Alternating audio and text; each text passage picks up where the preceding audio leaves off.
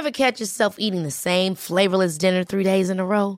Dreaming of something better? Well, HelloFresh is your guilt-free dream come true, baby. It's me, Kiki Palmer. Let's wake up those taste buds with hot, juicy pecan-crusted chicken or garlic butter shrimp scampi. Mm. Hello Fresh. Stop dreaming of all the delicious possibilities and dig in at HelloFresh.com. Let's get this dinner party started.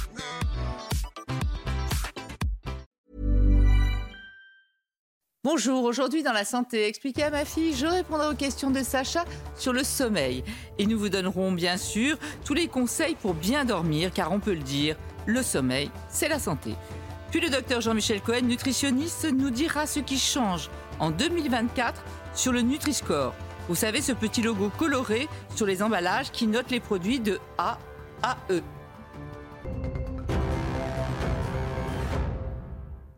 Alors Sacha, aujourd'hui, un sujet des plus concernants, hein, le sommeil. Et malheureusement, on dort de moins en moins. En 30 ans, on a perdu environ une heure de sommeil et avec un sommeil de moins bonne qualité qu'avant. C'est-à-dire qu'on a quand même un Français sur trois qui se plaint de la qualité de son sommeil. Alors avant de parler de la qualité et de la longueur du sommeil, est-ce que tu peux nous rappeler pour mieux comprendre ce qui se passe quand on dort? Alors, il se passe plein de choses, en fait, quand on dort. beaucoup, beaucoup de choses. En fait, le sommeil, ça se passe par cycle. Ok. Euh, on a plusieurs cycles dans la nuit, 3, 4, 5 cycles, selon la, durée, de la nuit, évidemment. Euh, et dans chaque cycle, en fait, il y a différents sommeils. Alors, on va commencer évidemment euh, par le passage de l'éveil à l'endormissement. C'est l'endormissement, tout simplement. L'éveil au sommeil. Voilà. Euh, oui, l'éveil euh, la journée. donc, il y a l'endormissement. Après, il y a ce que l'on appelle le sommeil lent, léger. Ce sommeil lent léger, en fait, euh, il y a des fonctions qui commencent à, ralentir. Par exemple, la fréquence cardiaque euh, est ralentie, la respiration est ralentie, la température corporelle euh, commence à, baisser. En revanche, tous nos sens restent en éveil. ce qui sais, c'est rien nous réveille quoi. Voilà, exactement. Une lumière, une porte qui claque, un bébé qui pleure. voilà, tu, le début du sommeil. Donc ça, c'est vraiment lent, léger. Ça porte très bien son nom d'ailleurs. Mm. Après, il y a le sommeil lent profond. Alors celui-ci, on pourrait dire que c'est la phase de récupération physique. En fait, euh, notre métabolisme va se mettre un peu au repos pour reconstituer, euh, euh, recharger les batteries, si tu veux. Tu vois, donc il va y avoir fabrication de protéines, cicatrisation de la peau, renouvellement de la peau aussi. Tout ça pendant qu'on dort. Tout ça pendant qu'on dort. Ça, c'est vraiment la phase de récupération physique. Tu vois, tu as passé une journée, il faut bien récupérer fabrication des hormones. L'hormone de croissance, c'est pendant cette phase de sommeil qu'elle est sécrétée. Et ça, c'est important de le dire, par exemple, aux enfants qui veulent pas dormir. Il mmh. faut bien leur dire que s'ils dorment bien, ils grandiront. Et c'est vrai. Euh, donc, tu veux dire que si on dort pas, on n'a pas tout ça, quoi Non, si on dort pas, on n'a pas tout ça. Régularisation du poids, ah c'est pendant le sommeil que les hormones de la satiété, de l'appétit. Tu sais que la nuit, tu n'as pas faim, c'est simplement parce que les hormones, ben oui, l'hormone de l'appétit, elle diminue, l'hormone de la satiété, elle augmente, et comme ça, tu ne te réveilles pas la nuit pour manger normalement. c'est aussi euh, pendant cette phase de sommeil que notre immunité se reconstitue. Et j'ai pas tout mis, mais il y a encore plein d'autres choses. Hein. Et alors la phase de ah. sommeil où on rêve, où il se passe plein de choses. Alors là, c'est le sommeil paradoxal. Ah, c'est une autre phase.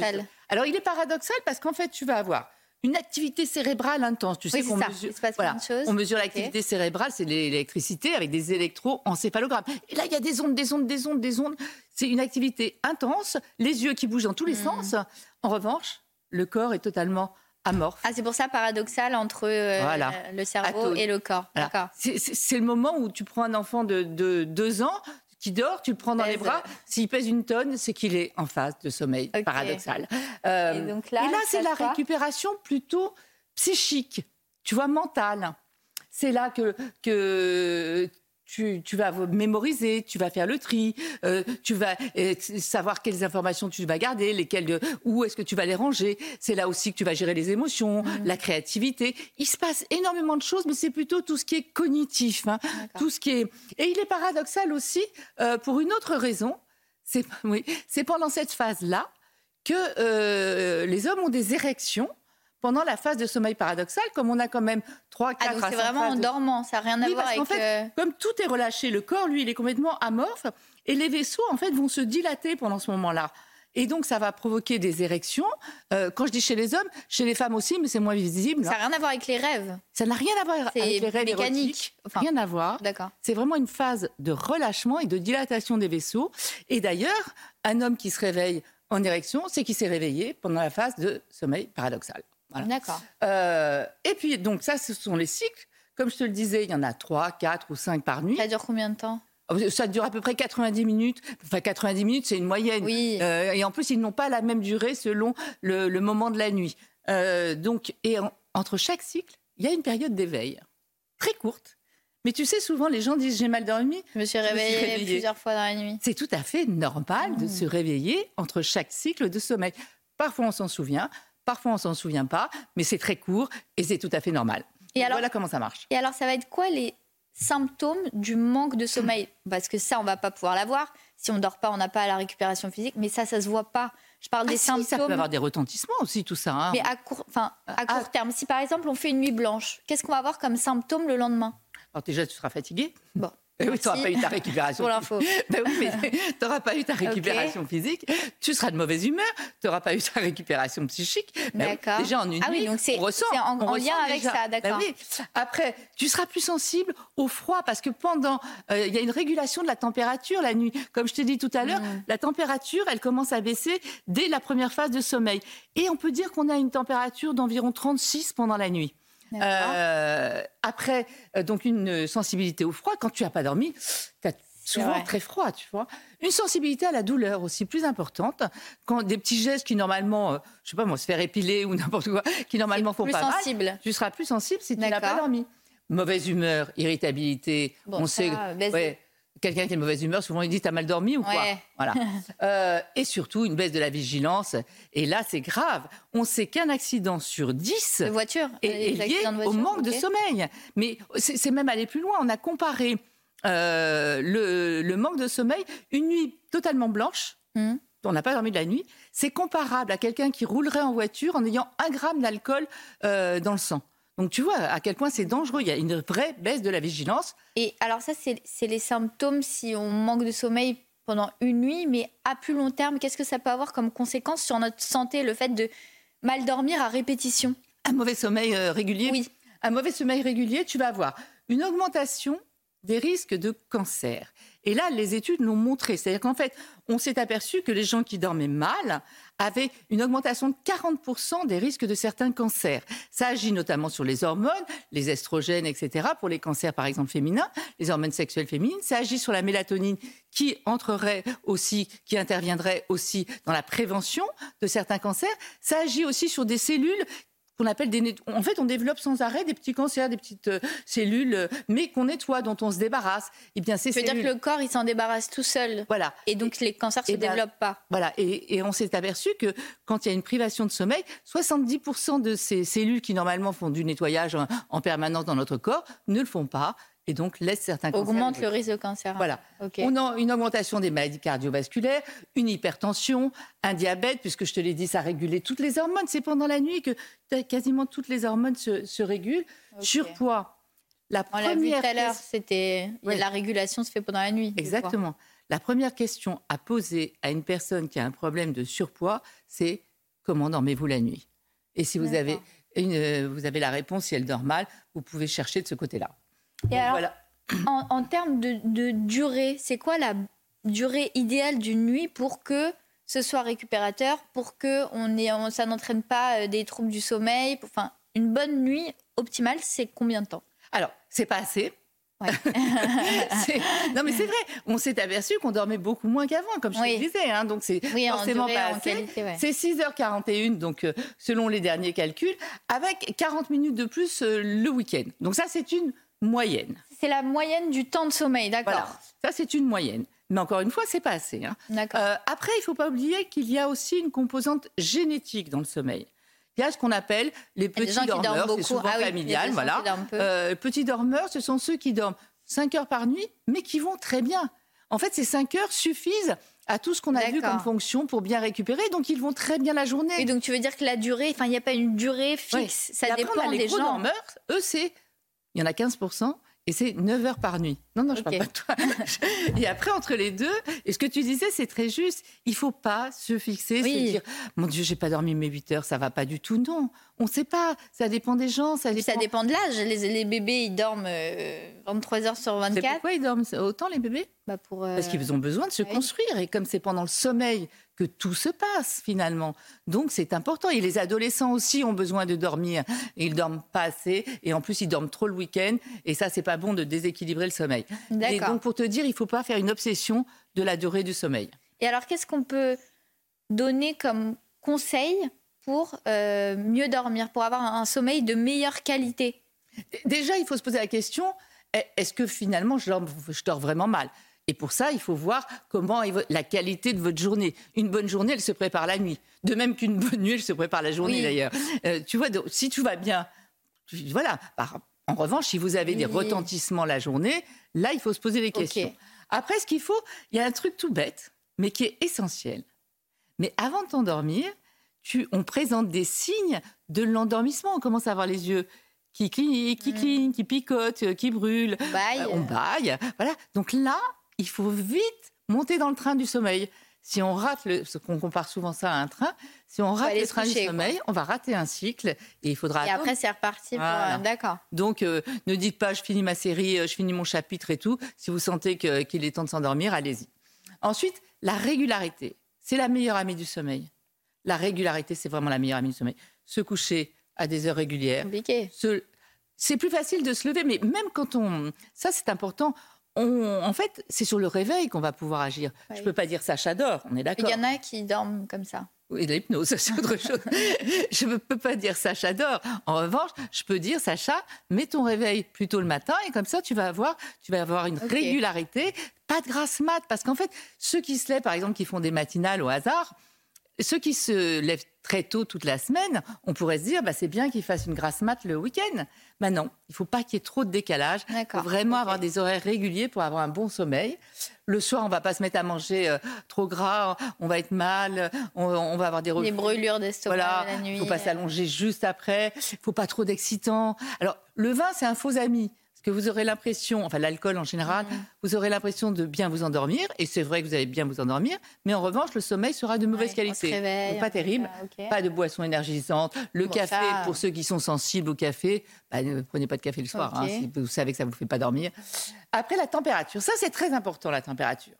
Comme je te l'ai dit tout à l'heure, quand on s'endort, la température corporelle baisse. Baisse. Et donc, il faudrait une température dans la chambre de 19 degrés. Et là, on s'endort mieux. Tu t'endors. D'ailleurs, l'été, on, on s'endort mal quand il fait chaud, hein, on dort mal. Euh, mais pas que la température corporelle. Celle-là, c'est facile, on peut agir Température de la chambre. Ouais, de, de la température de la chambre. Celle-là, c'est En facile. plus, on la agir température corporelle. Mais plus la température corporelle. Eh ben alors, comment Si on agit sur la sport, température exemple, Ah, Tu vas faire monter ta température corporelle. C'est pas bon pour s'endormir. Donc pas trop de sport après 18-19 heures. Un bain chaud, on a l'impression qu'on va se Mm. détendre, qu'on va bien dormir. Que nenni, c'est le contraire. Ça va faire monter la, chaleur la température corporelle. Donc non. Évidemment, on le dit, on le répète, les écrans. Mais j'ai oublié de le mettre aussi, l'obscurité. L'obscurité est très importante. Parce qu'il ne faut pas que ce soit Versailles le soir. Il faut commencer à baisser la luminosité un- une demi-heure, une heure avant d'aller se coucher. Et après, avec l'obscurité, il y a une, une hormone qu'on appelle la mélatonine qui va être sécrétée et c'est une des hormones du sommeil. Donc vraiment, l'obscurité est importante pour pouvoir bien dormir. Et donc, Et quand on dit li- limiter les écrans, c'est parce que eux, justement, ils dégagent une lumière, ils ont une lumière bleue qui est très énergétique, donc qui va empêcher la mélatonine d'être sécrétée et donc vous empêcher réellement de dormir. Écran, smartphone, tablette, la télévision, non. Il n'y a pas de lumière bleue. Je dis pas qu'il faut regarder la télé. Et, je- Et puis c'est plus qui loin. Et puis c'est plus loin. Tu as raison. Et quand on se réveille la nuit, on regarde pas le téléphone, sinon on est parti pour un réveil. euh, Très bon conseil. ouais.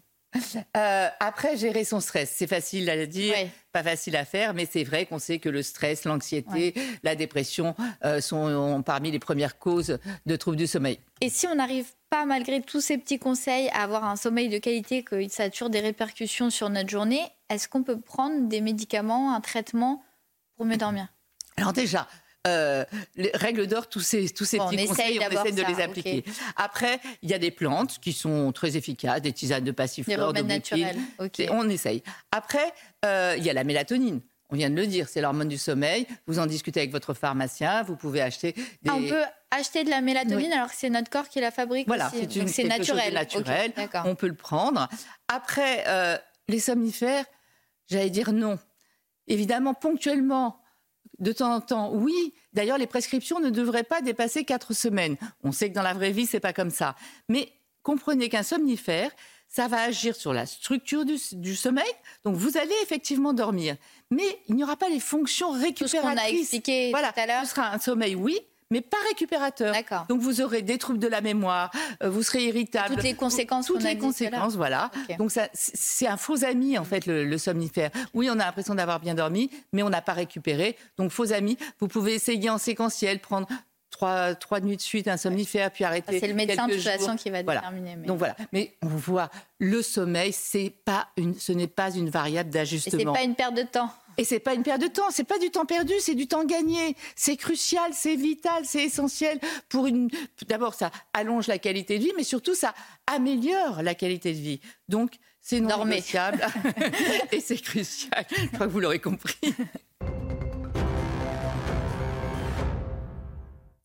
Docteur Jean-Michel Cohen, bienvenue. Je rappelle que vous êtes médecin nutritionniste. Et aujourd'hui, on s'intéresse au Nutri-Score, ce petit logo coloré que l'on a sur euh, pratiquement, non, de nombreux produits alimentaires. hein. Euh, déjà, vous allez nous expliquer, parce qu'en fait, il existe depuis longtemps, mais là, il y a quelques changements. Alors, revenons déjà à ce qu'est le Nutri-Score. Alors, à la base, c'était un système d'étiquetage nutritionnel. C'était pour faciliter par le consommateur la compréhension d'une étiquette alimentaire qui est assez difficile à lire pour un non spécialiste. Donc, l'idée, c'était de trouver un algorithme qui permette de donner une cotation. Et cette cotation, elle s'affiche sur vos écrans. C'était de A à E, A, B, C, D, E, Ouais. allant du plus vertueux au moins vertueux Et des du produits. vert, d'ailleurs, le plus vertueux. Euh, Absolument. alors, on l'a mis en rouge pour simplifier. Il y en a certains l'appellent orange foncé. Nous, on va dire rouge. Du vert au rouge. Donc, ABCDE. Donc, donc l'idée, quand même, quand on voit ça, moi, je prends pas de rouge. Voilà, et c'est tout le problème du Nutri-Score, et c'est pourquoi une partie des marques refusent de l'adopter, parce que c'est finalement un système de notation. Autrement dit, on note l'aliment et on lui donne une définition. Et donc les industriels disent oui, mais c'est pas normal. L'alimentation, c'est pas représenté juste par un aliment que vous consommez, mais par la somme des aliments que vous mangez. Alors, ceci étant, il existe aujourd'hui, certains s'en servent au titre marketing pour faire la promotion de leurs produits, d'autres, en particulier les supermarchés, pour dire nous sommes plus vertueux que les autres, mais au final, on n'est pas tout à fait sûr que le consommateur, même si certains euh, veulent le dire, on n'est pas tout à fait sûr que le consommateur s'en s'en serve vraiment. Mais je- prenons des, des- quelque chose d'assez courant, des rillettes. Des rillettes, par définition, c'est gras. Oui. Donc, par définition, c'est rouge. Oui, Donc, donc- alors, donc- donc, euh, oui mais euh, comment on peut les étiqueter? Justement, tout le problème est là. Euh, les rillettes, ça existe, c'est une tradition. Donc vous pouvez euh, consommer 25 ou 30 ou 40 grammes de rillettes le même jour où vous allez manger un poisson avec euh, une assiette de légumes et une pomme. Donc ça voudrait dire Ouais. que votre repas, il sera classé A ou B, mais que le produit que vous avez consommé, on est en train de vous l'interdire parce que les gens l'ont perçu comme ça. Oui, tout ce surtout c'est est- très suivi. Tout ce qui est vers le E est un produit qu'on ne mange pas et certains sont convaincus que s'ils ne mangent que du produit A, tout va bien aller. C'est pas vraiment euh, le cas. D'accord. Donc, donc, on sait que là, de, en 2024, changement. Le changement, il porte sur quoi? Alors, ils ont décidé de durcir un certain nombre de choses. Alors, par exemple, au niveau des huiles, il y avait la problématique du fait que, et c'est tout le problème du Nutri-Score, l'huile d'olive a une très bonne réputation. Mais l'huile Ouais. d'olive, ça reste quand même de l'huile, c'est Donc, c'est 9000 gras. calories par, litre, par litre, donc c'est gras. Donc, ils ont dit, on va durcir euh, la notation pour certaines huiles, on va la durcir pour les sucres, un peu comme s'il s'était passé des événements Bah, scientifiques nouveaux. Et c'est ça qui me choque. Il n'y a pas eu d'événements scientifiques qui disent qu'on devait classer plus mal les produits qui avaient plus de sucre qu'il y a deux ans. Mm. Donc on a le sentiment que ça évolue un peu en fonction de l'ère du temps. Donc là, les changements, c'est le sel, le sucre. euh, Oui, c'est plein de catégories de produits sur lesquels ils disent qu'ils vont durcir les choses. Et ce mot me choque beaucoup. Euh, soit l'algorithme fonctionne, soit il fonctionne pas. Mais euh, s'il fonctionne, à ce moment-là, soit il y a une nouvelle donnée scientifique, soit on change rien. Ce que j'entends à travers vos mots, c'est qu'il ne faut pas se fier Mais bien au sûr, mais bien sûr, c'est justement c'est au travers de la réaction des consommateurs qu'on se rend compte que c'est pas le seul paramètre à euh, évaluer. Il faut faire comprendre aux gens, c'est ce que j'appelle l'éducation nutritionnelle, que une bonne alimentation n'interdit rien, je le dis à chaque fois, et que c'est l'association des aliments, l'harmonie de- de- du repas qui va faire la différence. Ouais. Euh, Mais alors, donc, euh, j'en reviens à ce que vous dites aussi régulièrement. On regarde la liste des ingrédients. Mais oui, bien Plus elle sûr. courte, mieux c'est. Puis on équilibre son repas. Voilà. Et, et le Nutri-Score prétend favoriser les bons nutriments et défavoriser les mauvais, mais à un moment donné, l'alimentation, c'est quand même une certaine forme de liberté. C'est d'ailleurs pour ça euh, qu'en Europe, tous les pays ne l'ont pas adopté, et sur les 28 pays, 7 pays l'ont adopté, et 21 pays ne veulent pas l'adopter. Donc l'affaire n'est pas complètement réglée. Oui, ça paraissait un truc. Dans l'idée, conceptuellement, c'était assez. J'ai été un des premiers à le croire. Et finalement, je me rends compte à l'usage que le système n'est pas aussi opérationnel, en tout cas, où il aurait dû être accompagné d'autres choses, et notamment une Donc- éducation Donc nutritionnelle. on continue à faire nos, courses avec les lunettes pour bien garder la liste des ingrédients. Plus elle est courte, mieux c'est. Et on fabrique son repas Et on de façon équilibré. plus intelligente que juste un seul Je aliment. crois qu'on a bien compris votre message, docteur Cohen. Merci. Restez avec nous, l'info continue sur CNews.